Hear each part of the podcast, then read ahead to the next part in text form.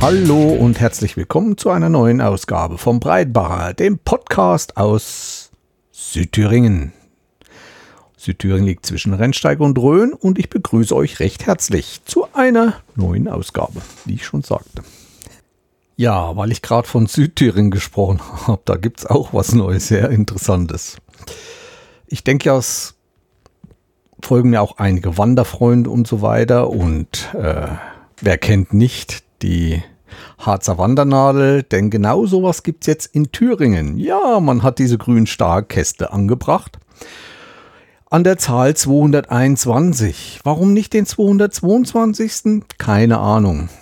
Also wer das aus dem Harz noch nicht kennt, das sind grüne Kästen mit einer Klappe vorne dran und da sind Stempel drinne. Und man kann sich dann ein Heft besorgen, wo dann alle Stempel reinkommen und wer alle Stempel gesammelt hat, kriegt dann ein Abzeichen. Im Harz war es der Harzer Wanderkaiser und ich habe gleich an diese Truppe geschrieben von Thüringen, Thüringen, ob es dann auch einen Thüringer Wanderkaiser gibt. Nein, haben die mir geschrieben. Der kann da auch mal auf Insta bei Thüringen gehen.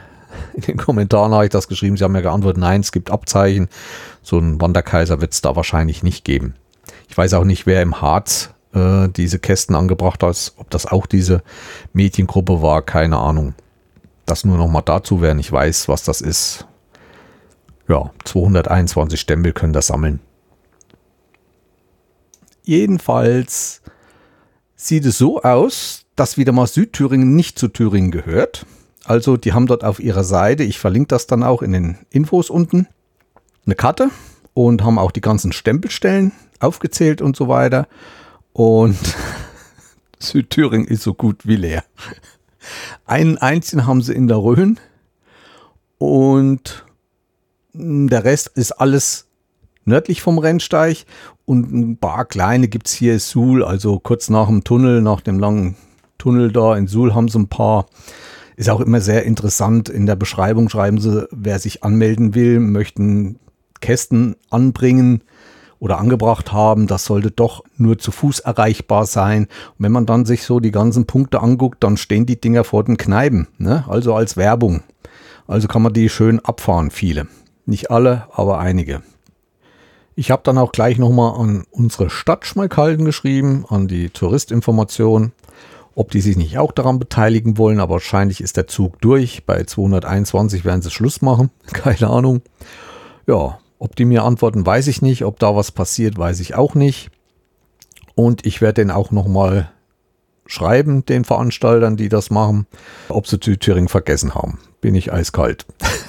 mal sehen, was rauskommt und ob sie mir antworten. Werde ich aber nicht über Insta machen, sondern direkt über das Kontaktformular auf den ihrer Seite. Ja, ansonsten könnt ihr auf der Karte sehen, wo die Stempelstellen überall sind. Ich habe dann auch mal ein bisschen geschaut, wer das betreibt. Und ich verstehe es nicht ganz. Es ist die Funke Medienagentur. Also hier Funke Medien Thüringen. Und habe da auch schon ein bisschen so mal das Impressum durchgeguckt. Und wenn ich die Leute sehe und äh, wer das alles wieder macht, wundert mich nichts. Ob wir die Starkästen hier brauchen im Südthüringer Raum oder nicht. Ja, was war los mit mir? Ich war ja wieder lange nicht da. Und ich muss sagen, ich bin sehr, sehr viel gereist. Ein bisschen kann man ja immer mal verfolgen. Manchmal äh, poste ich was in Instagram, manchmal in meiner Telegram-Gruppe. Ja, also das ging los am 28. August. Da war ich zum ersten Orientierungslauf in Arnstadt. Das war ein Sprintlauf mitten in der Innenstadt von Arnstadt. Das waren zwei Läufe, einmal mehr im Park und dann durch die Innenstadt. Immer wieder schön dort. Ich bin dort schon öfters gelaufen. Anstatt ist auch eine schöne Innenstadt und es gibt viele Gassen und solche Sachen. War sehr schön. Eine Woche drauf, am 3. 4. September, war Großveranstaltung Orientierungslauf in Hamburg. Hatte ich das letzte Mal schon angekündigt. Da war ich dann vier Tage in Hamburg, worüber ich auch heute mal ein bisschen erzählen möchte. Am 11. September war dann wieder zu Hause, aber da war dann auch ein Tag, ging dann wieder auf einen Orientierungslauf. Die Thüringen-Meisterschaften auf der Mitteldistanz standen in Gotha an. und wir fuhren nach Gotha und sind da durch einen sehr, sehr interessanten Wald nah am Stadtrand von Gotha gelaufen. War schön. Der Unterwuchs war sehr dicht und es waren auch sehr, sehr steile Hänge teils dabei. War nicht so ohne. Ja, 18. 20. September waren wir dann schon wieder in München zu einer privaten Familientreffen. Unter anderem war ich dann auch in Augsburg. Eine sehr schöne Stadt, habe ich nicht erwartet, interessant. Und da erzähle ich dann auch noch mal ein bisschen drüber. Ja, Woche später, 25, 24, 25 September, waren wir dann wieder zu Hause. Man muss ja auch mal ein bisschen Sachen machen, ein bisschen was am Wohnwagen gemacht, Autos und so weiter. Fällt ja immer einiges an. Und im Gemeindehaus, also wir nennen das hier Simultangebäude, gab es hier rundherum in den Dörfern, das war ein Gebäude mit einem kleinen Kirchturm drauf. Da waren, da ist auch ein kleiner Saal für Kirchensachen und Gleichzeitig wurden unten war eine Schule drinne und jetzt ist ein Kindergarten, der Waldkindergarten ist drinne. Also Simultangebäude wurde gleichzeitig für mehrere Sachen genutzt. Und da war auch schon immer eine alte Orgel drinne und die ist wieder repariert worden, die ging nicht mehr und die wurde da eingeweiht. Und da meine Frau und ich ja hier die Chronik vom Breidenbach gestalten, haben wir daran teilgenommen. Am 1. 3. Oktober ging es gleich weiter mit Orientierungslauf in Harz. Da waren die deutschen Meisterschaften. Da erzähle ich auch nochmal. Da waren wir auch wieder mit dem Wohnwagen unterwegs. Ja, am 8. 10. Oktober gleich wieder Orientierungslauf in Hessen nach Königstein im Taunus. Warum, wieso ich dorthin gefahren bin mit meiner Frau, erzähle ich dann auch noch. Und dann 15., 16. habe ich dann Videos geschnitten wie ein kaputter. Und das wächst einem so langsam ein bisschen über den Kopf, möchte ich sagen. Denn so ein Video zu schneiden ist nicht ohne. Wer das kennt, weiß, was, was das heißt. Es ist einmal die ganzen Schnitte, gerade beim Sport, wo ich viel gemacht habe. Im Harz habe ich gefilmt, drei, an drei Tagen. Im Taunus habe ich einen Tag gefilmt diese vielen Wechsel, also diese vielen Schnitte, die die immer haben wollen, das ist nicht so einfach, das ein bisschen auch, das ist so nicht eine Art Geschichte, aber dass nicht alles kreuz und quer durcheinander ist. Und dass man da nicht so viele Wiederholungen an derselben Stelle hat. Das ist alles so und im Nachhinein dann noch eine schnelle Musik zu finden auf YouTube ist auch nicht immer so ohne. Ich habe mich jetzt auch schon nach anderen Sachen umgeguckt, aber das kann man sich ja bald nicht mehr antun. Ich war mal bei Artlist aber da muss ich sagen, das ist mir zu teuer geworden. Die hatten mal ein Monatsabo, das gibt es nicht mehr. Sonst hätte ich gesagt, mache ich mal einen Monat, wenn ich vier Filme mache, hol mir da die Musik und dann melde ich mich halt wieder ab. Nee, geht nicht mehr. Da bezahlt man jetzt nur noch jährlich und da legt man dann schon 200 Euro hin im Jahr. Das war mir dann auch zu viel. Ich will noch mal Epidemic Sound schauen, wie weit die sind. Ansonsten muss ich mich halt weiter durch YouTube quälen. Das sind aber qualitativ nicht so besondere Sachen. Und ich habe noch im Hinterkopf, aber das verlangt auch wieder Zeit, eigene Komposition zu machen. Und da bin ich aber noch dran. Ja, da kenne ich mich auch schon seit Jahren ein bisschen aus. Mein Vorspann und mein Nachspann, den habe ich auch selbst gemacht. So schwer ist das ja nicht mehr heutzutage. Und die KI zieht überall ein und auch in der Musik. Und man kann sich da schon selber Sounds zusammenschnipseln lassen, die man dann vielleicht noch ein bisschen bearbeitet. Ja, das waren meine letzten Wochen. Das war aber noch nicht alles. Ich habe dann noch eine Woche Urlaub und fahre dann nochmal in die Schwäbische Alb. Aber zu einem großen Familienereignis. Also nichts Sport oder so oder einfach so Vergnügenurlaub.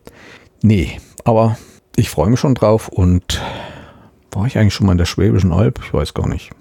Naja, wir werden sehen. Ich möchte zur letzten Folge noch ein paar Nachträge machen. Also mit diesem 3D-Drucken, das wird wirklich langsam immer, immer mehr. Ich habe auch jetzt mitbekommen, dass ein paar Podcaster sich dem 3D-Druck widmen, zum Beispiel der Gerard aus Gerards Welt. Danke nochmal für die Erwähnung.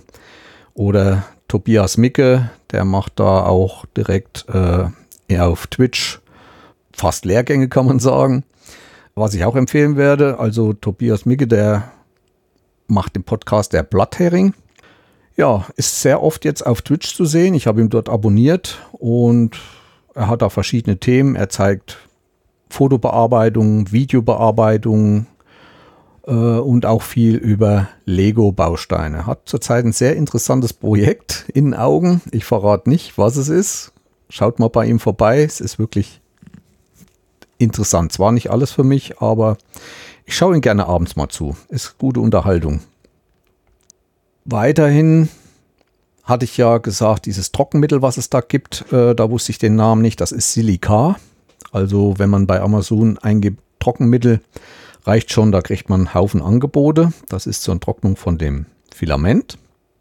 Nochmal was zum Slicer, wenn man sich jetzt bestimmte Sachen aus Thingiverse oder, oder anderen Plattformen runterlädt, um die auszudrucken. Man kann im Slicer auch alles in der Größe ändern. Ne? Also wenn man sich da halt irgendein Modell gesucht hat und das ist zu groß und das dauert zu lange zum Drucken, das kann man dort in diesem Slicer auch verkleinern. Der berechnet das dann neu und dann braucht man weniger Zeit und ja, größenmäßig kann man da alles noch ein bisschen anpassen. Manche Sachen muss man auch mal so 1, 2 Prozent größer drucken, weil das Filament äh, zu sehr aufquillt beim Drucken und da wären zum Beispiel bewegliche Teile wären dann zu fest und lassen sich danach nicht bewegen. Ich habe dann noch 200 Bilder in der Datenbank eingefügt. Wer Lust hat zu sehen, alles, was man drucken kann, was es zum Drucken gibt. Das ist bei weitem noch nicht alles, aber es sind mal Beispiele. Ich habe versucht, ein bisschen praktische Sachen, auch ein bisschen äh, Dekorationsschmuck fürs Zimmer, was man da alles so für Ideen haben kann. Unter anderem auch für Geocaching gibt es Tresore, Behälter in allen Formen, Farben und ich habe jetzt auch mal vor, jetzt über den Winter mal solche verschiedenen Filamente, die ich dann drucke, wo ich Behälter drucke, wo ich mal Papier rein tue, zu vergraben und mal immer alle halbe Jahre mal auszubuddeln, wie weit es ist und ob das Plaste das hält, ob das spröder wird und so weiter, will ich mal so einen Langzeitversuch machen. Ja, ich habe auch wieder gerade letztes Wochenende viel gedruckt und deswegen wird es auch immer ein bisschen später mit dem Podcasten, weil das alles hier in einem Zimmer stattfindet. Und wenn er druckt, das möchte ich euch nicht zumuten, den Krach dann in diesen Aufnahmen. Ja, was habe ich gedruckt? Ich habe mir einen Brillenhalter gedruckt. In meinem Dacia gibt es so ein kleines Kästchen oben, wo ich so eine Brille reintun kann. Ich brauche immer zum Fahren jetzt langsam eine extra Brille. Man wird alt. Und in meinem Dienstfahrzeug gibt es sowas nicht. Das ist VW. Da gibt es solche Halter, solche Klemmen, die kann man dann an den Sonnenschutz machen. Das ist eine ganz einfach Klemme, eine Stunde ist das Ding gedruckt und da kann man dann die Brille reinhängen. Fand ich ganz praktisch. Weiterhin habe ich mir letztens ähm, eine Digitaluhr gekauft, eine Watch von Samsung. Ja, warum Samsung? Ich habe eigentlich alles von Samsung. Ich habe Tablett von Samsung, mein Smartphone ist von Samsung, Fernseher nicht. Und da habe ich mir die Samsung Galaxy Watch 4 Classic geholt. Die ist ziemlich groß. Ich wollte so eine große. Hat ein sehr schönes Display. Und die hat noch diese mechanische Lünette. Wisst ihr, was eine Lünette ist? Also das ist so ein Drehring. Und das ist da noch mechanisch. Also das rattert dann auch schön. Und ich fand das sehr angenehm. Bei den kleineren Uhren dieser Serie kann man da mit dem Finger dann links und rechts drehen, um da im Menü vor und zurück zu kommen. Inzwischen gibt es die Watch 5. Die gibt es nicht mehr mit dieser mechanischen Lünette. Ja, ich habe mir die 4 gekauft, weil sie ziemlich preiswert dann war, weil kurz danach kam die 5 dann raus. Da gehen sie ja mit den Preisen runter und Samsung ist da eigentlich ja auch immer ziemlich großzügig. Hab schon gedacht, hoffentlich habe ich keinen Fehler gemacht, aber die 4 gegenüber der 5. Der 5 hat einen größeren Akku, das wäre das einzige Interessante. Also ich muss meine jedes, jeden Tag einmal aufladen. Ich komme aber gut durch den Tag, man kommt mal anderthalb Tage mit durch. Und die lassen sich ja nur noch induktiv aufladen. Und da war ja so ein Batschmich-Ding dabei, oder wie soll ich es nennen? Und das liegt immer auf dem Tisch mit einer Schnur dran und das ist so unbequem. Und da habe ich mir jetzt am Wochenende einen Ständer dafür gedruckt, wo auch schön die Leitung drinne verlegt wird, die man dann nicht mehr sieht. Dann ist dann wirklich nur noch in einer bestimmten Höhe und das ist sogar drehbar, so dass man den Winkel einstellen kann. Sieht richtig toll aus. Unten im Fuß ist dann auch das Kabel verlegt, dass das nach hinten weggeht. Schöne Sache, hat mir gefallen. Das sind nur mal solche Anwendungen, die ich mache. Neuer Trend ist im 3D-Druck im Kommen.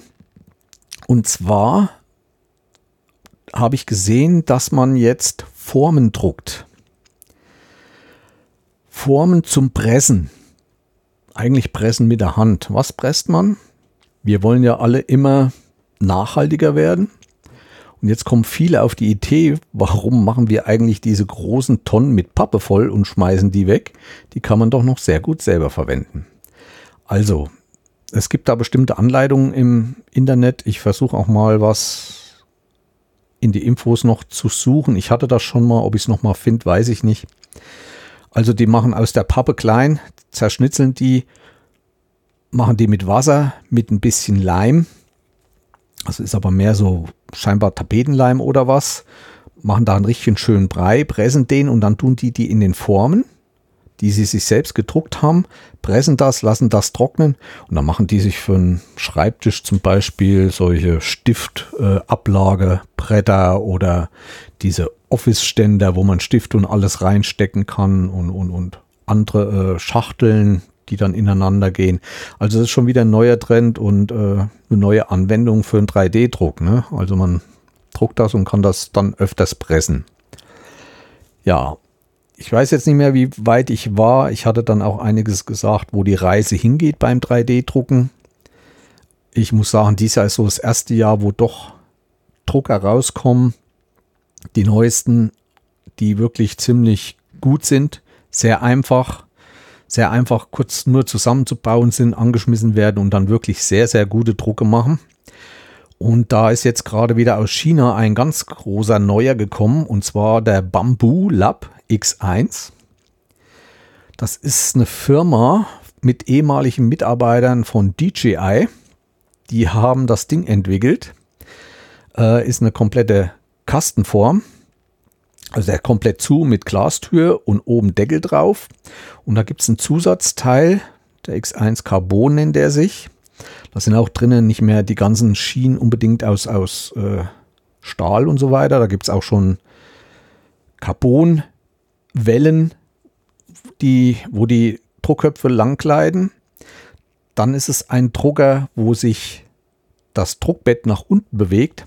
Also der Druckkopf nur noch XY-Achse und das Druckbett nach unten geht.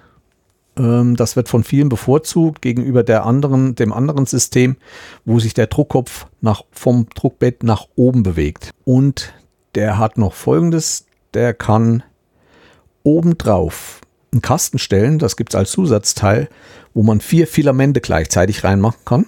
Der Kasten ist abgeschlossen in einem Plastikgehäuse, sodass das auch trocken ist. Der sitzt direkt fest auf dem Ding dann oben drauf, auf dem eigentlichen Drucker und zieht dann sein Filament ein und aus, wie er das möchte. Also kann man sich verschiedene Filamente zurechtlegen, mit denen man dann farbig zum Beispiel drucken will. Und da haben die erzählt, dass da auch noch weitere Kästen angestückt werden können. Das kann wie eine Batterie aufgebaut werden und so können insgesamt, glaube ich, 16 Filamente gleichzeitig in den Drucker eingespult werden, sodass der Drucker aus 16 Farben wählen kann. Ich will noch mal was zu den Farbdrucken sagen. Der Farbdruck hat einen großen Nachteil. Jedes Mal, wenn eine Farbe gewechselt wird, muss das Filament, das restliche Farbfilament erst rausgepresst werden, bevor das neue geladen wird. Und auch das neue muss dann erst ein Stück rausgepresst werden. Das nimmt sehr, sehr viel Zeit in Anspruch. Und an der Seite wird so ein, so ein, so ein Abfallturm gebaut. Also immer, damit das Filament nicht irgendwo rausfällt oder was, wird dann für dieses Restfilament, was nicht mehr der Farbe entspricht, so ein Turm gemacht. Und das dauert halt ziemlich lange. Ich finde, äh, für den Vielfarbdruck ist es auch nicht geeignet, weil das auch bei bestimmten Sachen, wenn man viele Farben in einem Objekt hat, das, das dauert zu lange. Wofür ich es gut finde, ist halt, man hat mehrere Filamente in Bereitschaft. Das heißt, ich drucke jetzt ein Objekt, da brauche ich nur PLA dazu. Dann kann ich aus zwei oder drei Farben wählen. Das nächste Objekt will ich mit dem Filament, will ich mit PDG ähm, drucken. Das ist dann auch schon drin. So brauche ich das nur in der Software angeben, dass ich das halt mit der Farbe oder das Objekt mit der Farbe, wo es sich lohnt oder wo es einfach ist. Viele drucken auch solche Schilder. Also kommt erst eine Grundplatte. Und auf dieser Grundplatte, die sind meistens gelb, wenn diese Warnschilder gelbe Grundplatte und dann oben wird nochmal schwarz die Schrift drauf gemacht mit einem Rahmen drumherum. Für sowas finde ich ist der Farbdruck angebracht. Aber wer jetzt äh, sich einen Farbdrucker holen will, wie auch diesen Bambu, also stellt euch nicht so einfach vor, jetzt so Objekte mit vielen verschiedenen Farben zu drucken. Wie ich auch schon, glaube ich, beim letzten Mal gesagt habe, so, so ein Leuchtturm, weiß, rot, weiß, rot, wo dann viele Schichten sind, da mag das sein. Aber wenn jetzt diese Farbe in der Senkrechten irgendwie nur an einer Stelle von diesem Objekt sein soll, das braucht dann viele Wechsel weil ja jede einzelne Schicht zwei Farben gedruckt werden. So eine Schicht bei manchen Projekten, die sind, ist in fünf Sekunden aufgestellt, dann muss er wieder raus, muss die nächste Farbe holen, weil er ein Stück von dieser Schicht in einer anderen Farbe, dann muss er wieder raus, für die nächste Schicht wieder die andere Farbe. Also, wie gesagt, das nur nochmal zum Farbdruck. So, und letztendlich habe ich auch einen Podcast übers 3D-Drucken gefunden. Drei junge Männer machen den und der nennt sich die drei von der Druckstelle. Ich verlinke ihn euch dann in den Infos unten und die wollte ich nochmal erwähnen. Ich habe mal reingehört bis jetzt, noch nicht ganze Folgen gehört und fand es eigentlich sehr ansprechend. Sie haben da einzelne Themen jedes Mal und ist auch ein bisschen unterhaltsam. Ja, das waren schon meine Nachbetrachtungen zur letzten Folge. Danke nochmal an Silke und äh, inzwischen habe ich auch Silkes äh, Telegram-Kanal unten in den Show Notes noch reingetan und habe auch noch einige andere Links reingetan, wo ich vielleicht nicht erzählt habe. Schaut immer mal da, wenn ihr diese Folge weiterempfehlt. Also da wird sich immer mal was ansammeln. Ich tue dann auch noch die Links von diesem Bamboo Lab X1 rein. Da gibt es ein Video und auch die Seite von denen. Es ist sehr, sehr gut durchdacht, der ganze Drucker. Der hat da so ein paar Sachen. Da ist sogar schon eine Kamera mit eingebaut und, und Licht und was weiß ich alles. Und den gibt es zurzeit so um die 1500 Euro. Und dafür muss ich sagen, also das legt man dann auch bei Prusa hin. Ja, wie gesagt, das war's. Ich möchte mich noch bedanken für die Erwähnungen dieser Folge, auch bei Poughkeepsie in der Folge 3522 wurde unsere Folge erwähnt. Was gibt sonst noch? Oh, ich habe eine Audiopostkarte aus Papier bekommen von der Hörmupfel. Herzlichen Dank nochmal dafür. Hat mich sehr gefreut. Ich habe das Audio dann halt gelesen. ja, schönen Dank. Und ja, was gibt sonst Neues? Große Aufregung in Sachen Technik beim neuen iPad Pro. Muss ich sagen. Irgendwie drehen die langsam ein Rad und wollen jetzt Preise für die Dinger verlangen. Ja, wer sich dafür interessiert, kann sich da nochmal umhören. Da gibt es auch verschiedene YouTube-Kanäle, wo da mächtig geschimpft wird. Ja, Breidenbach gab es ein bisschen was Neues. Ähm, ich hatte das schon mal erzählt. Wir haben eine sehr gute Dorfkneipe. Da gibt es auch noch einen bestimmten Kundenstamm aus dem Dorf. Und auch die Jugend fährt sehr gerne dorthin, aus Schmalkalden, so wenn sie anfangen mit Mopeds zu fahren. Das ist immer ein schönes Ausflugsziel.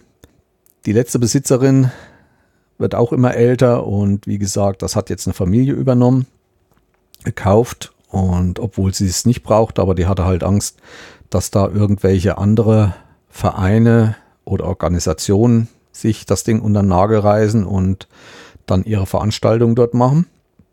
Und das Ding muss aber auch am Laufen gehalten werden. Es müssen bestimmte Maßnahmen, Steuern und so weiter gezahlt werden. Ihr wisst das ja. Und da fand jetzt das erste Saalkonzert statt. Auch da habe ich ein kleines Video mit einem Smartphone gemacht. Das ist aber noch nicht fertig.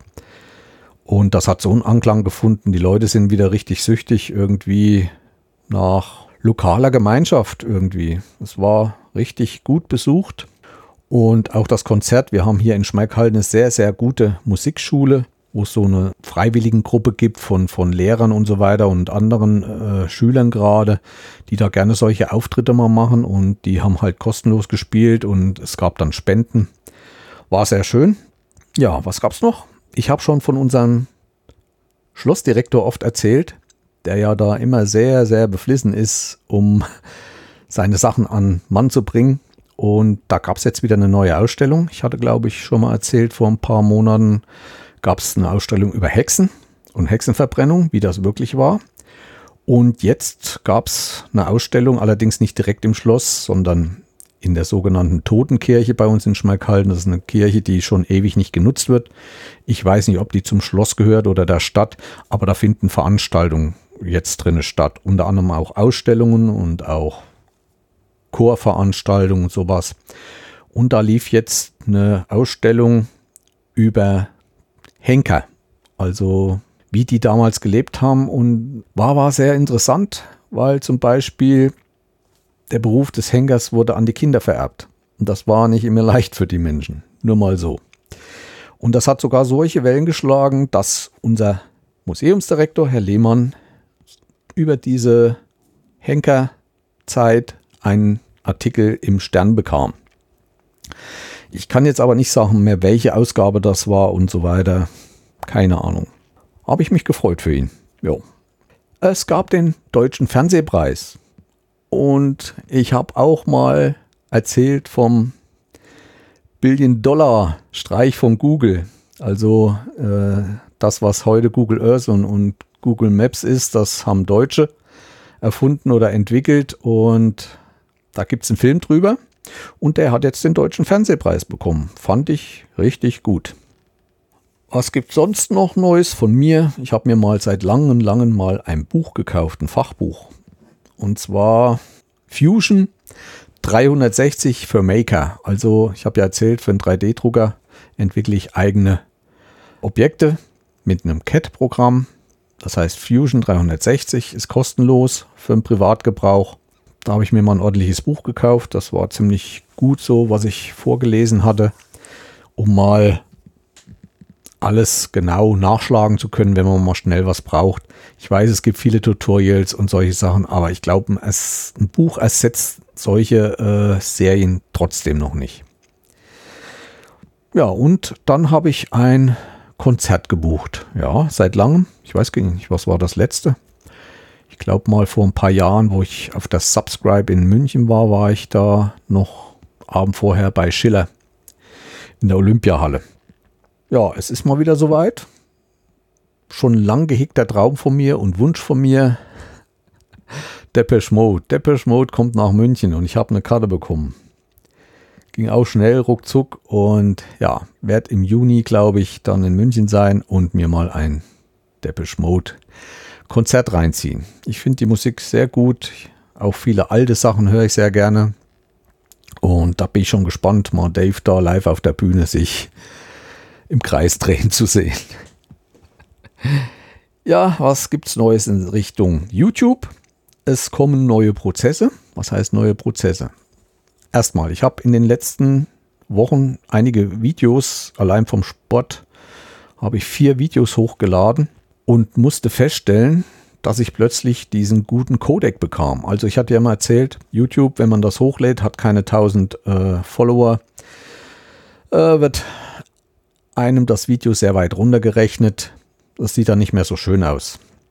Ich habe jetzt aber festgestellt, wenn man ein Video in 4K hochlädt, was allerdings auch viel Gigabyte mehr hat, dann wird das in diesem ganzen Prozess nicht mehr so stark reduziert, kompensiert und die Aufnahmen sehen top aus. Ich habe dann auch geguckt, also man kann das mit der linken Maustaste in einem Video klicken. dann kann man Menü öffnen. Das ist, da geht ein Menü auf und unten der letzte Menüeintrag anklicken und dann geht so ein kleines Fenster auf und dann kann man den Codex sehen und, und die Framerate und so weiter. Das hat sich jetzt ins Positive geändert. Ein Video habe ich nicht in diesem HD hochgefahren, in diesem 4K hochgefahren, sondern nur in HD. Und das ist dann aber auch wieder in einer schlechteren Qualität. Also ich habe ein Video von Hamburg, Danach kam ein Video von den deutschen Meisterschaften im Harz. Das war so eine Art Trailer. Der hat wieder diese schlechte Kompression, diesen schlechten Codec. Und äh, dann kommen nochmal zwei Videos aus Königstein vom Taunus, von der Landesmeisterschaft in Hessen im Orientierungslauf. Und die habe ich wieder bei den 4K hoch und das ist eine Top-Qualität, die man da gucken kann. Nicht unbedingt in 4K muss man das nicht gucken, auch in HD schon, also 1080 mit 50, also kann ich nicht meckern. Wie lang das bleibt, weiß ich nicht.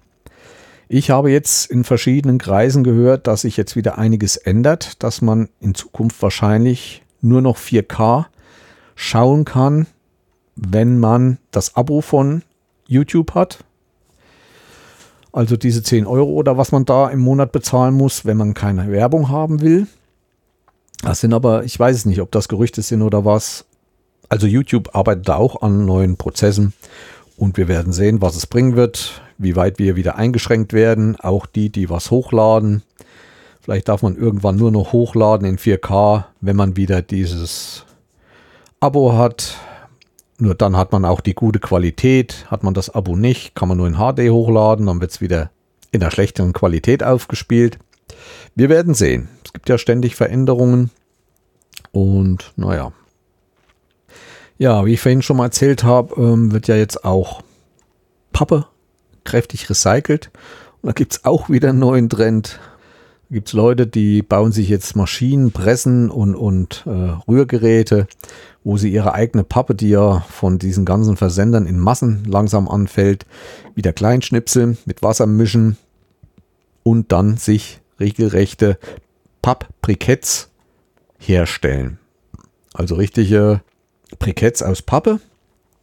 Die brennen länger und sind für den eigenen Ofen und für die eigene Verbrennung gedacht. Und da gibt es auch einige Videos im YouTube, wo ich euch auch nochmal was verlinken werde. Ja, und weil wir vom Pappe sind, sind wir auch nicht weit vom Wald. Was gibt es vom Wald Neues?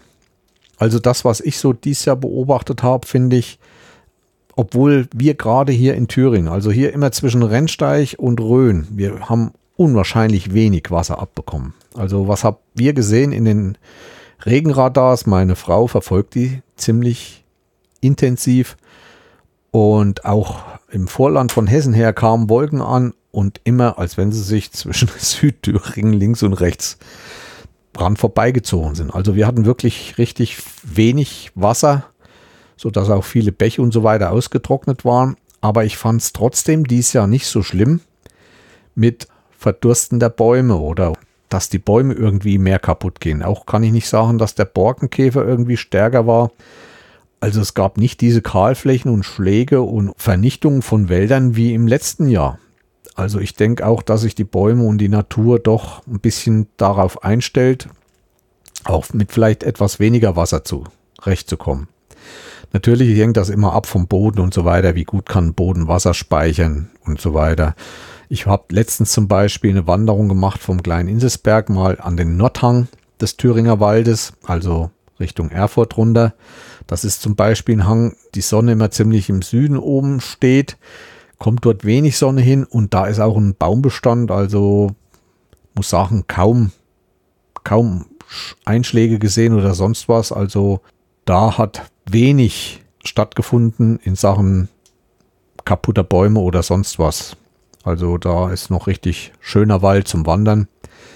Hab auch viele Felsen entdeckt, die man nicht so richtig sieht, aus der Luft her und so weiter über Google Earth.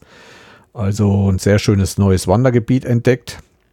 Und wo ich in der ganzen Zeit nicht war, ich glaube, ich hatte es auch schon mal erzählt, ich bin in Südthüringen aufgewachsen. Ich bin immer bis hoch zum Rennsteig gekommen und alles, was in Richtung Süden war, die ganze Seite kenne ich sehr gut und sehr intensiv. Aber über den Rennsteig auf die andere Seite eigentlich wenig. Also da waren wir wenig unterwegs. Mal ein Volkssportlauf, aber ansonsten kenne ich diese Seite recht wenig. Wogegen meine Frau, die ist in Eisenach aufgewachsen, die waren viel am Nordhang, Richtung Rula, Friedrichroda und wie die ganzen Ortschaften heißen. Das nochmal zum Wald. Ja, noch ein bisschen was, was ich noch vorhabe zu erzählen in den nächsten Folgen. Natürlich eins, zwei Folgen Urlaub. Der hängt mir wieder hinten dran. Ich weiß auch nicht, ob ich heute alles schaffe, was ich vorhin erzählt habe, über viel Orientierungslauf. Ja, im Winter über wird es neue Sachen geben, zum Beispiel über Fräsen. Also ich habe mir eine kleine Fräse von 30 mal 20 Zentimetern gekauft, mit der ich auch äh, in der Software was vorbereiten muss, genau wie beim 3D-Drucken und äh, übertrage das dann an die Fräse und die fräst mir das dann aus. Wird noch so einiges anderes geben. Ich erzeuge inzwischen selber 3D-Objekte, also umförmige, die man schlecht mit einer CAD-Software zusammenbauen kann. Da bin ich dran. Ja, und dann habe ich mir noch eine Kamera gekauft, um die 3D-Drucker noch besser überwachen zu können. Normalerweise braucht man ja für jeden Drucker dann eine Kamera und bei drei Stück ist das immer, jede Kamera hat einen anderen Anbieter, jede Kamera eine extra App. Und ich habe jetzt eine gefunden, auch durch einen 3D-Druck-Freak äh, aus YouTube. Der hat eine vorgestellt, mit der man erstmal zoomen kann, richtig optisch zoomen kann und die auch mindestens 180 Grad Winkel sich drehen kann und auch von oben nach unten, so dass ich auch außerhalb alles im Griff habe, was ich ja nicht mache, habe ich erzählt. Wenn ich aus dem Haus gehe, ist kein 3D-Drucker mehr an. Doch bevor ich jetzt wirklich mit dem Thema beginne, möchte ich euch noch Informationen geben. Und zwar über mein berufliches Steckenpferd, die Glasfaserverlegung. Da geht ja zurzeit in Deutschland was ab, was sich so schnell keiner vorstellen hätte können. Also es ist ein richtiger Wettkampf entbrannt. Die Glasfasergesellschaften, wer zuerst sein Glasfaser in einem Haus drinne hat, der kann auch verdienen. Je mehr Häuser wir anschließen, je mehr können wir verdienen. Das ist die Botschaft und so ist es auch. Auch meine Firma, wer mich schon länger hört, weiß, dass ich auch bei so einer Firma arbeite, versucht so viel wie möglich Glasfaser zu verlegen. Kurz noch was zu dem Technischen. Ihr seht, auf vielen Straßen werden sehr schnell solche orangenen Rohre verlegt. In diesen orangenen Rohren sind so im Durchschnitt sieben Pipes. Das sind diese langen Strohhalme, die dann vorne rausschauen. Und diese Pipes werden entlang den Straßen verlegt. Von diesen Pipes wird dann immer am jeweiligen Haus eins geschnitten. Dann wird ein Pipe rein ins Haus gebracht, wieder rausgefahren und da werden dann die Glasfaser letztendlich reingeblasen, wenn man das will. Wenn man das nicht will, bleibt es vor diesem Haus die Pipe durchgängig gerade, kann aber immer wieder später geschnitten werden und kann noch später ins Haus reingebracht werden. Nur zurzeit ist halt alles kostenlos viel und später könnte das mal so um die 800 Euro kosten, wenn man dann halt später mal einen Glasfaseranschluss direkt haben will. Zurzeit weiß ich auch nicht so richtig. Man macht mächtig Werbung. Ich meine, ich mache jetzt Gegenwerbung. Was braucht man an Megabit? Welche Geschwindigkeiten braucht man? Spieler, okay, alles klar, aber äh, selbst ich habe nur in Anführungsstrich 50 Megabit und das reicht mir noch vollkommen aus, obwohl ich selbst hier schon 100 haben könnte, was ich nicht mache. Es ist ja auch immer eine Preisfrage. Jetzt ist es so, es kommen Angebote. Wenn ihr sowas bekommt, wenn jemand zu euch kommt, eine Glasfaserfirma, und sagt, wir legen Ihnen kostenlos ein Glasfaser ins Haus, dann spitzt die Ohren und fragt, was ist mit meinem alten Anschluss? Muss ich jetzt über Sie einen neuen Vertrag machen? Kann ich diesen Vertrag mit meinem alten Provider abschließen über Ihre Glasfaser? Es ist ja so, wenn ein Glasfasergesellschaft Glasfaser drin hat und es nutzt ein anderer Provider dieses Glasfaser bis ins Haus, dann muss diese, die das, äh, dieser Provider muss dann auch Gebühren an diese Glasfasergesellschaft zahlen. Das ist zurzeit alles noch in so einem unklaren System. Ich hatte ja letztens schon mal von einer Glasfasergesellschaft erzählt, die hier gerade ziemlich wütet mit riesen Werbung und allem. Und inzwischen habe ich auch gehört, dass die schon richtig auch ältere Leute bedrängen und denen Angst machen, sie müssen jetzt das Glasfaser nehmen. Wenn sie es jetzt nicht nehmen, dann bekommen sie nie Glasfaser ins Haus und so weiter. Also da geht es hier richtig mit harten Bandagen, wird da um jeden Kunden gefeitet. Also, wenn so einer kommt, fragt sie, müssen wir einen Vertrag bei Ihrer Gesellschaft ab? schließen. Was ist mit meinen alten Verträgen? Meiner alten bleibt das so. Manche Gesellschaften müssen neue Verträge bringen, schon vorunterschrieben, bevor sie anfangen dürfen zu bauen. Das hängt mit den Fördergeldern zusammen, die vom Bund, vom Staat, von der EU kommen. Die kommen, bekommen die Gelder erst, wenn so und so viele Vorverträge sind. Es ist jetzt auch schon so weit, dass ich Häuser gesehen habe, wo schon zwei Glasfaser drin waren, also von zwei verschiedenen Glasfasergesellschaften. Das kann sich noch erhöhen, das können auch mal drei werden. Kurzum, informiert euch, wenn diese neue, wenn ihr sagt, gut, der Preis für, für diese neue Gesellschaft, die mir das Glas ins Haus legt, ist okay, dann guckt genau nach den Verträgen. Also Internet hat ja jeder. Das wären ja dann durch das Glasfaser, das geht ja bis sonst wohin irgendwann mal. Aber fragt, wir haben bis jetzt Fernsehen geguckt über das alte System. Was bietet ihr an Fernseher an? Was bietet ihr an Sonderfunktionen an? Manche möchten noch einen Festnetzanschluss behalten. Und das wollen sich dann solche Gesellschaften meistens extra vergüten lassen. Also da müsst ihr Preisvergleiche machen. Ich rede jetzt nur von meiner Gegend. Wie das woanders gehandhabt wird, weiß ich nicht. Das ist nur eine Info von mir und lasst euch nicht an der Haustür gleich unterschreiben. Immer einen Tag mindestens Zeit lassen, die Verträge geben lassen, genau durchlesen. Wie lange gelten die Verträge? Nicht immer jede Glasfasergesellschaft lässt andere Provider durch ihr Glasfasernetz. Das gilt für beide Richtungen. Also der Provider, der bei euch dann über das Glasfasernetz rein will, lässt den anderen aber vielleicht auch nicht bei sich über die Glasfaser rein. Also es ist wirklich ein Gebiet, wo noch ziemlich viel Unklarheit besteht und deswegen äußerste Vorsicht, lest da genau. Es gibt ja auch dann Glasfasergesellschaften, wenn die euch ein Fernsehangebot machen, was dann dabei ist, wie zum Beispiel bei, bei der Telekom Magenta, dieses Entertainment-Sachen, da kann es dann passieren, da müsst ihr auch rechnen. Die haben manchmal in ihrem Magenta-Angebot zum Beispiel Netflix billiger mit drin, als wenn er es selbst kauft, einzeln. Oder ihr habt schon Sky mit drin und andere Sachen, Spotify und so weiter, was ihr dann nicht nochmal extra einzeln bezahlen müsst. Und all diese Sachen müssen bedacht werden. Also ich wollte euch nur informieren, das ist ein heißes Thema zurzeit und da finden regelrechte Schlachten statt. Ich sehe da sogar bei mir, die jagen sich gegenseitig die Monteure ab. Ständig wechseln die Arbeiter und Baufirmen wochenweise die Geschäftsstellen und äh, es ist der blanke Wahnsinn. Ich habe sowas noch nie erlebt. Wie gesagt, das ist eine Info. Ihr könnt mich auch fragen per E-Mail oder sonst was, wenn ihr Ratschläge haben wollt. Nur so ist es bei mir. Ich habe die Info auch von anderen Mitarbeitern von uns, die da mehr im Servicebereich sind. Und wie gesagt, ist wirklich ein harter Kampf zurzeit. Das war erstmal das Letzte. Und ich würde sagen, wir kommen zum Hauptthema für heute. Orientierungslauf in Hamburg. Ich hatte es ja schon mal erwähnt. Wir hatten keinen Wohnwagen mitgenommen und haben uns eine Unterkunft besorgt. Das war so im groben gesagt so eine, so eine Arbeiterunterkunft. Aber die wurden halt, die Zimmer, wenn die nicht voll würden, wurden die auch vermietet. Das war eine Möglichkeit, eine der wenigen Möglichkeiten, um auch unseren Hund mitzunehmen. Man kriegt zurzeit wenig Unterkünfte mit Hund und dann so weit wie möglich am Wettkampfzentrum wollten wir ran. Ja, die Preise, davon darf man nicht mehr sprechen. Das ist ausgewuchert und ist nicht mehr schön.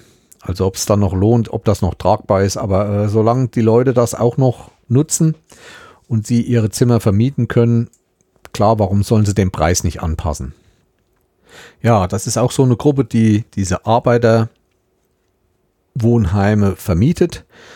Das war ein ziemlich modernes und sogar mit Tiefgarage. Dort bekamen wir auch pro Tag 2,50 Euro einen Tiefgaragenplatz. Das fand man auch sehr schön.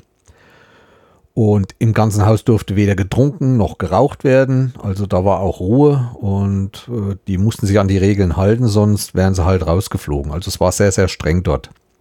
Kam Hausmeister, den hat man angerufen, der hat einen Schlüssel gebracht und war top. Also für die Übernachtung war das schon gut und wir haben da nicht so hohe Ansprüche an irgendwelche Sachen.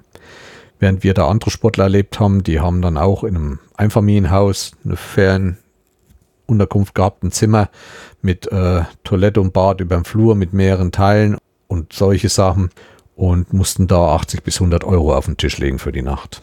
Alleine. Wir sind am Mittwoch hochgefahren. Autobahn war frei. Ich brauche so ungefähr vier, fünf Stunden. Ja, und am Donnerstag bei Bombenwetter als erstes gleich in die Innenstadt von Hamburg. Wollten uns noch was ansehen am Donnerstag und Freitag. Ich war schon einige Jahre nicht mehr in Hamburg und wollte mir eigentlich mal wieder den Hafen so anschauen mit Hafenrundfahrt und alles, das war geplant, aber es war auch sehr, sehr warm. Jetzt ging es erstmal Parkplatz.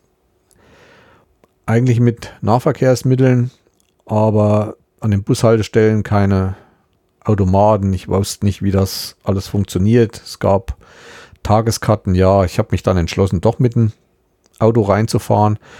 Habe nach Parkplatz geguckt. Es gibt zwar einige Parkhäuser direkt in der Hafen City dort irgendwie, aber das war auch manchmal so kompliziert da hinzukommen mit diesen Straßen.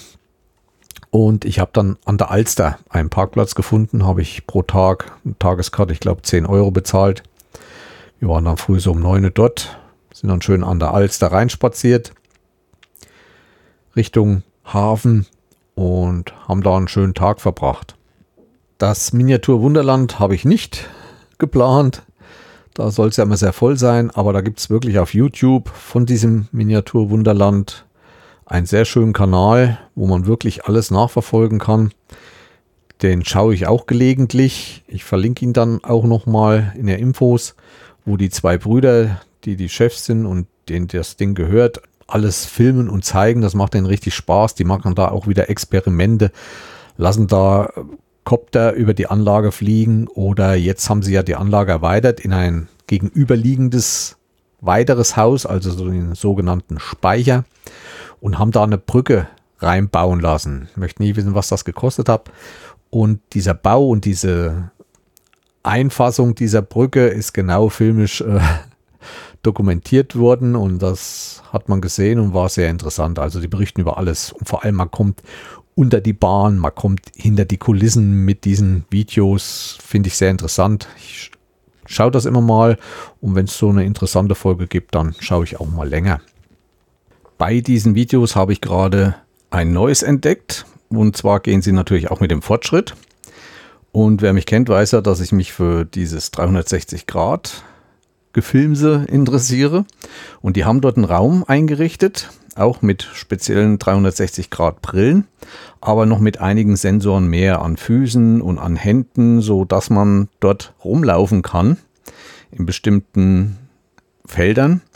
Und auf die Brillen wird das Wunderland projiziert, so dass man in diesem Wunderland, wo die Eisenbahn fährt und sich diese ganzen schönen Bauten befinden, kann man dort rumlaufen. Also man wird da klein gemacht mit dieser Brille. Da sind natürlich Kameras dort gewesen und da kann man dann durchlaufen. Man kann sogar in den Zug rein und kann dort fahren. Also ich verlinke euch das mal, ist sehr aufwendig, auch denke eine sehr teure Technik, die die verwenden, nicht so wie mein Do-it-yourself-Zeug hier, was ich hier benutze. Und ist interessant, wer sich dafür interessiert, kann sich das mal anschauen. Wie gesagt, ich verlinke das. Ja, wir sind dann so durch die Straßen, haben dann Bummel gemacht und sind Richtung Landungsbrücken. Und dann auch vorher schon mal geguckt, wo man eine Hafenrundfahrt machen können. Haben dann auch vom Weiden schon die Elfi gesehen, was auch noch ein Anlaufpunkt von uns war, aber dazu mehr später. Ja, gegen Mittag waren wir dann an den Landungsbrücken. Das obligatorische Fischbrötchen unten gegessen und äh, ich habe dann oben noch ein schönes Astra getrunken. Richtig schön kalt und so. Kann man schon mal machen. Ja, und dann sind wir zur Hafenrundfahrt. Da sind wir aber nicht direkt von den Landungsbrücken vorne, ein Stückchen weiter hinten, also Richtung Elfi, war da noch so ein Anlieger. Fragt mich nach der Firma Friedrich oder so ähnlich. ja, ich glaube Firma Friedrich oder irgendwie, ich weiß nicht, wie diese Schiffsgesellschaft hieß. Und haben dann eine schöne Tour gemacht, eine Stunde. Am großen Containerhafen teilweise vorbei, aber nicht der ganz große draußen. Und ich hatte meine 360-Grad-Kamera mit und habe dort Aufnahmen mit der 360-Grad-Kamera gemacht. Die sind aber noch nicht bearbeitet und auch noch nicht im Netz, weil das auch wieder sehr viel Arbeit war und ich erst anderes zu schneiden hatte, aber es war sehr interessant. Unter anderem war auch äh, von so einem russischen Oligarchen dieses, diese Yacht drinne und da hat er auch der Bootsführer einiges erzählt darüber, was die am Tag kostet und dass die jetzt erstmal rausgeschleppt wird und dass die dem schon nicht mehr gehört, für so und so viele Millionen verkauft wurde und naja. Ja, dann war auch ein großes, ein großer Passagierdampfer, sind wir dran vorbeigefahren. Auch da weiß ich jetzt den Namen nicht mehr. War schon mal interessant, da hochzuschauen. Und wenn man das sieht, was da für Menschenmassen über die Meere schippert, Halleluja. Für mich ist das nichts so richtig. Äh, ich habe das schon mal ausprobiert, habe ich aber auch schon mal erzählt. Ich bin mal mit der Fähre von Kiel nach Oslo, diese eine Nachtüberfahrt. Ja, ich weiß nicht. Ist nichts für mich. Ja, es werden Städte angefahren, wo man dann raus kann und kann die Städte erkunden und nächsten Tag ist man in einer anderen Stadt. Ich mag es nicht. Es sind mir zu viele Menschen da auf einer Stelle. Ich habe lieber meine Ruhe irgendwo, mein einsames Haus in der Wildnis. Da komme ich besser hin. Ja, nach der Hafenrundfahrt sind wir rüber zur Elfi. Leider durfte der Hund nicht mit rein. Ist schon ergreifend von einem riesen Bildschirm. Und dann war jemand, wo Karten ausgegeben hat. Fand ich sehr lustig. Wenn man die Elfi will, muss man eine Karte haben, um durch die Eingangstür zu kommen, also diesen Balken, mit seinem Strichcode. Die Karte kostet nichts, muss aber ausgegeben werden. Jetzt sitzt da eine Frau den ganzen Tag, gibt kostenlos jeden, der in die Elfi will, eine Karte, nur damit er in den Eingang reinkommt. Na gut, ich denke, das könnte man auch anders lösen. Ich bin dann erst alleine rein. Diese Rolltreppen hoch und so ist schon schön gemacht und habe da auch drinne rotzfrech mit der 360 Grad Insta gefilmt. Ja, dann oben in diesem Foyer Oben in die Säle kam man ja dann nicht und dann hat man ja diese Aussichtsplattform, wo man komplett rundherum laufen kann. Und da habe ich dann auch mal mit einem Selfie-Stick, den ich so ein bisschen weiter rausfahren konnte, gefilmt, was eigentlich der Tourist nicht unten auf der Plattform sieht, mal nach oben diese äh, Glasscheiben sieht, diese ganze Glasfassade. Ja, und das sollte ja auch mal irgendwie selbstreinigend sein und, und das hat doch wieder nicht geklappt. Irgendwas hat uns auch der Bootsführer erzählt. Im Endeffekt müssen sie, glaube ich, die Industriekletterer holen, die dann ständig die Scheiben putzen. Aber soll schon sehr imposant drin sein und ich denke, wer da großer Fan ist von klassischer Musik und anderen Sachen, findet ja viel statt, der hat da seine Freude. Ich bin dann raus, habe mich an Hafen gesetzt und die Frau ist dann nochmal rein. Ja, dann sind wir schon wieder Richtung Auto gelaufen, aber schön gemütlich. Haben dann im Rheinischen Hafen Armbrot gemacht. Das ist zum Beispiel mittendrin in dieser ganzen Gaststättenwelt. Da gibt es ja so viele Brückchen und Brücken, äh, wenn man vom Hafen wieder Richtung Alster läuft. Und da gibt es die Gaststätte Rheinischer Hafen, auch drinnen unwahrscheinlich proportionös und luxuriös ausgestattet. Ich weiß gar nicht mehr, was ich gegessen habe. Ich esse meist Schnitzel oder sowas. So, so und so ist nicht so meine Welt. Und am Nachbartisch waren dann auch ein paar Kölner und die haben dort auch ihr Kölsch gekriegt. Ja, wir sind dann weiter Richtung Markt. Ich habe da, glaube ich, auch viel fotografiert den Tag. Und auf dem Markt war große Konzertbühne aufgebaut für klassische Konzerte. Und der Markt war schon voll. Drinnen waren viele, viele Stuhlreihen, die waren alle leer. Draußen so eine Art Bauzaun drumherum. Und drumherum haben sich so um 18 Uhr Menschenmassen schon angesammelt. Da waren Frauen mit, mit Liegestühl, allen möglichen Sorten, Campingstühlen. Da wurde Picknick gemacht auf dem Betonplatten unten und da saßen die schon. Und das Konzert ging dann um 20 Uhr los und dafür hatten die dann schon ihren Platz dort. War ja kostenlos für die dann. Ja, ein Stückchen weiter war ein Gewusel um die Alster, wie ich es selten erlebt habe. Weiter hinten war dann noch eine Demo mit Blaulicht und lauten Lautsprechern und Eingekreische und wir sind dann rechts der Alster lang gelaufen, also ich glaube, das ist die Innenalster, nennen die sich, der kleinere Teich. Sind dann über diese Brücke, die ist auch im Bau gewesen, da normalerweise durfte man nicht drüber und ach, da haben dann wieder andere versucht, Übernachtungsmöglichkeiten hinter dem Bauzaun zu finden, im, im, unter Bäumen und so weiter. Es war ein Chaos. Autos, Gehupe und es war die Gestalten, die man dann sieht, ich vom Dorf, das freut mich immer wieder.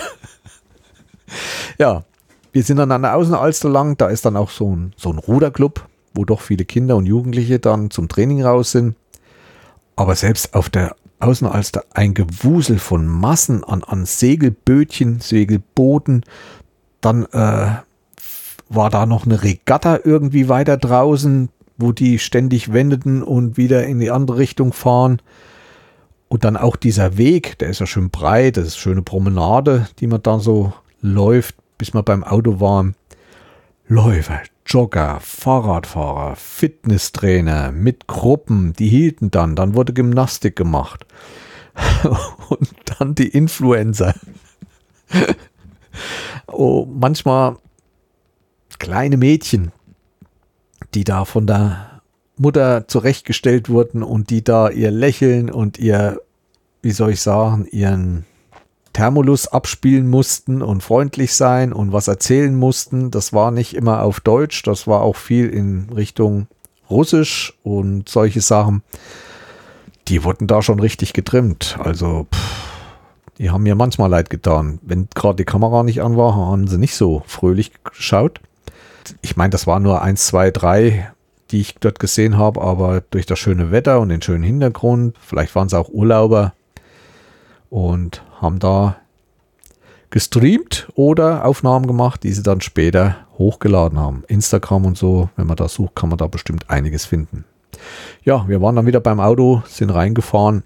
Nicht weit von unserer Unterkunft war noch ein Lidl, konnte man einkaufen. Das war eigentlich der erste Tag.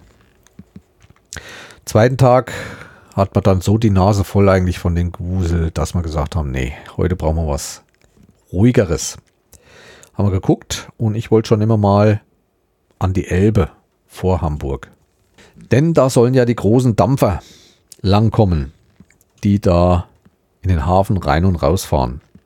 Wir waren dann auch zeitig dran, so ich weiß gar nicht, wann wir da waren. Wir hatten uns den Elbstrand rausgesucht. Das ging mit dem Auto vorbei an Blankenese zum Elbstrand Wittenberge. Nicht weit davon ist auch ein Campingplatz und der Parkplatz war beim ehemaligen Fährhaus. Und der Strand hieß halt Strand Wittenberge. Es war windig, frisch, trotzdem voller Sonnenschein, aber gebadet hat da eigentlich keiner. Man sah dann äh, langsam, wie das Wasser verschwand und so weiter. Und da war eine schöne Anlegestelle, die aber nicht mehr angefahren würde, wahrscheinlich weil zu wenig Betrieb ist. Da haben wir uns ein bisschen drauf rumgetummelt und dann kam dann auch gleich als erstes frühs so ein großer, so ein großes Autocontainerschiff, was ich ausgiebig fotografiert habe. Ich wollte den ganzen Tag halt mal dort Fotos machen, wollte Schiffe fotografieren. Aber es war wahrscheinlich auch ein bisschen die falsche Zeit für die großen Dampfer, weil es langsam denke ich, Richtung Ebbe ging. Ja, wir gingen dann aber erst noch mal ein bisschen hinterm Strand lang, da geht eine Straße lang und zwar zum Campingplatz Elbcamp Camping nennt er sich. Mein Geschmack wäre es nicht, also der ganze Campingplatz ist nur auf Sand, ein bisschen Rasen hat man mal dazwischen, aber ansonsten ist eine eigener Imbiss, ein sehr schöner Imbiss, von Leuten geführt, wo es auch mal ein bisschen anderes Essen gibt. Also das spielt auch im Hintergrund hier äh, Bob Marley Musik und solche Sachen. Das ist mehr so auf Sunshine Reggae und sowas zurecht gemacht. Aber man kriegt auch normales Essen und äh, alles an Getränken. Man kann dort sehr schön sitzen, nicht nur für die Camper, auch für Besucher.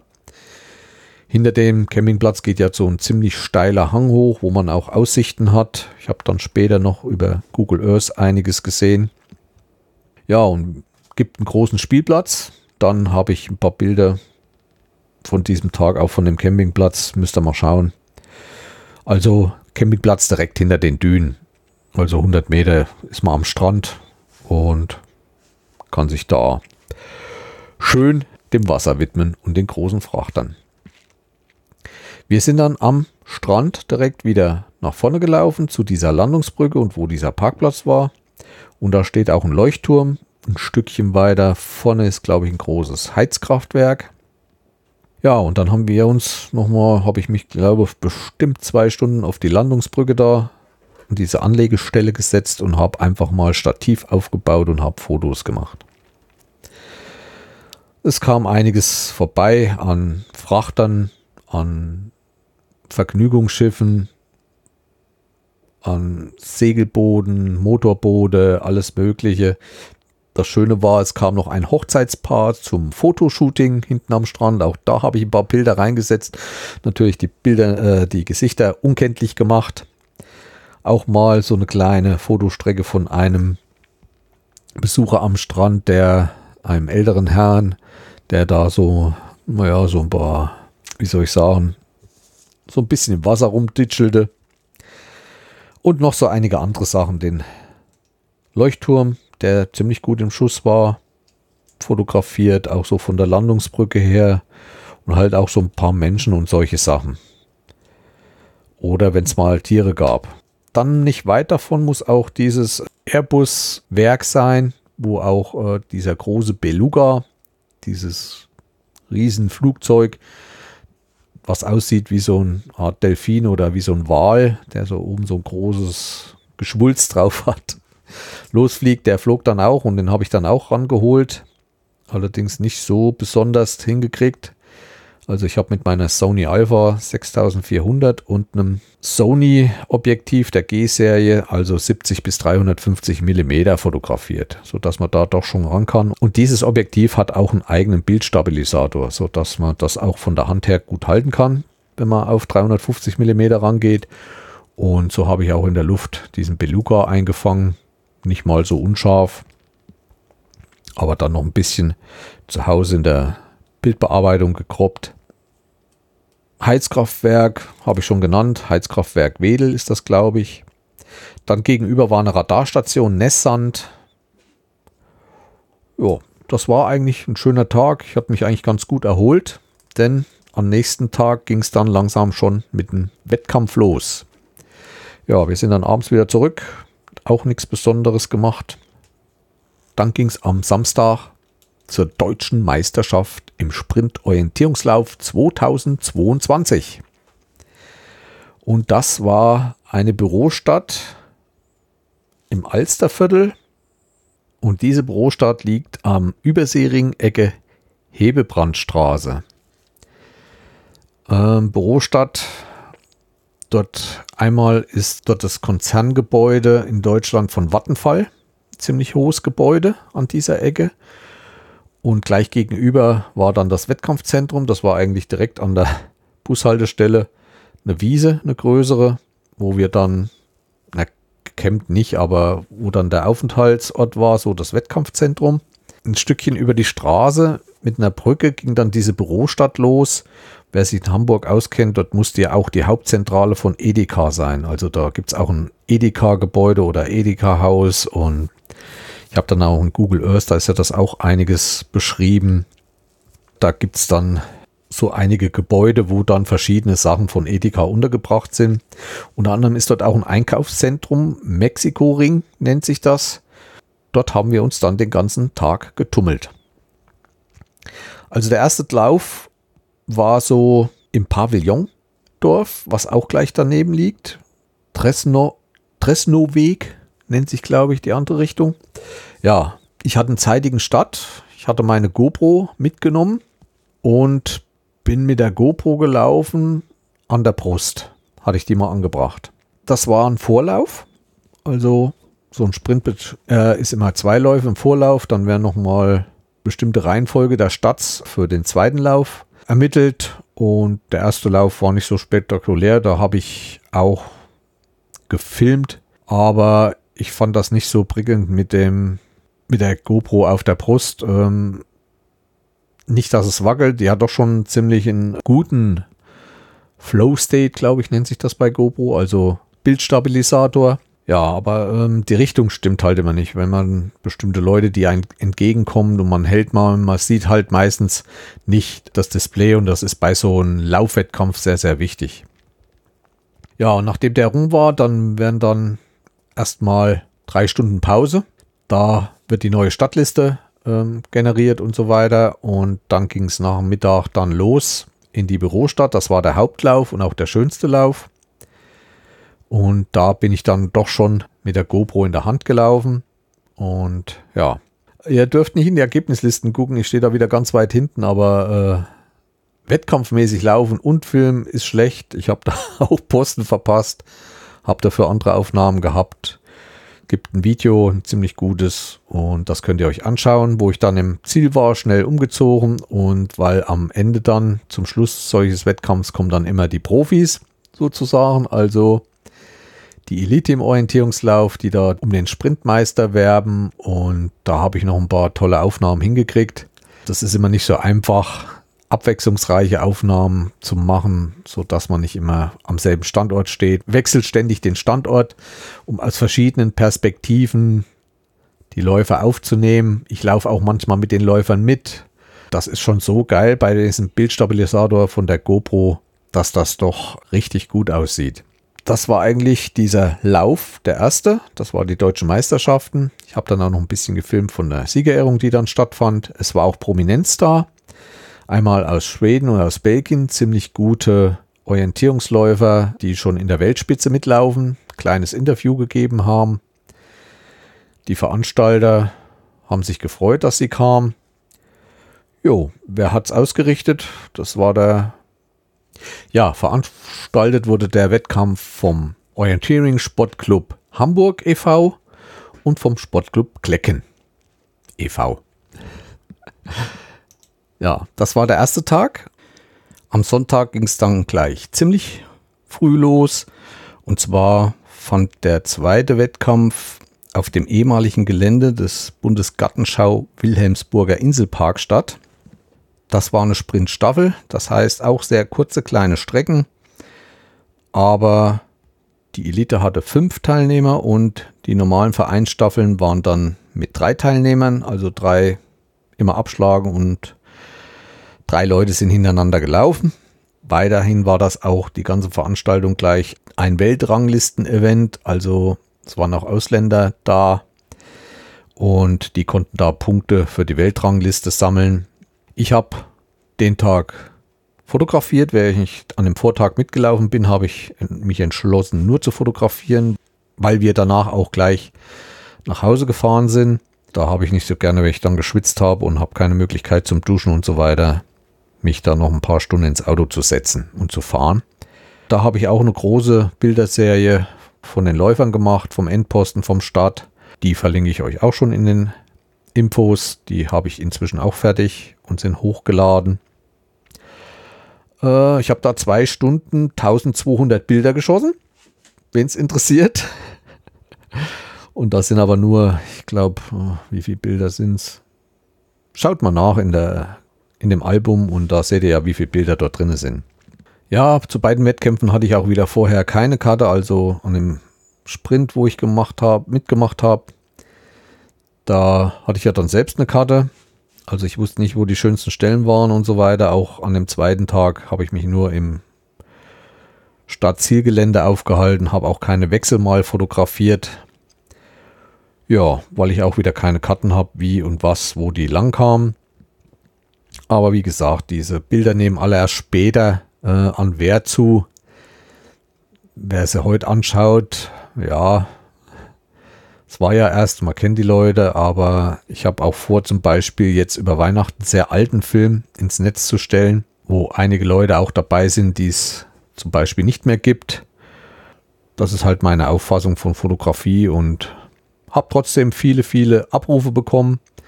Auch bei den anderen Videos. Habe mich sehr gefreut. Das ist immer so für mich der Beifall. Meine Frau ist mitgelaufen den zweiten Tag bei der Jena-Staffel. Ja, und kurz danach, so Mittag zwischen 12 und 1, sind wir dann Richtung Autobahn und zurückgefahren. Da gab es dann mal eine Vollsperrung, weil man am Sonntagnachmittag Fahrbahnmarkierung aufbringen wollte. Zwar nur auf einer Fahrbahn, aber naja. Wir mussten runter von der Autobahn und paar Kilometer auf einer anderen Straße fahren und dann alles wieder drauf. Und Sonntagnachmittag geht ja doch schon der Reiseverkehr wieder los. Richtung Arbeiten und so weiter. Es war für uns ein schönes Wochenende, endlich mal wieder Hamburg gesehen. Die Elfi war neu, auch so durch den Hafen und so, aber äh, ein Tag Großstadt reicht. Ich muss jetzt erstmal nicht so schnell wieder dahin. Auch der Wettkampf war sehr schön, das Wetter war toll, was auch viel dazu beiträgt zum Gelingen eines Wettkampfes. Und schaut euch die Videos an, schaut euch die Bilder an. Ich will für heute schließen, bin schon wieder über eine Stunde langsam und will versuchen, so schnell wie möglich die nächste Folge zu bringen.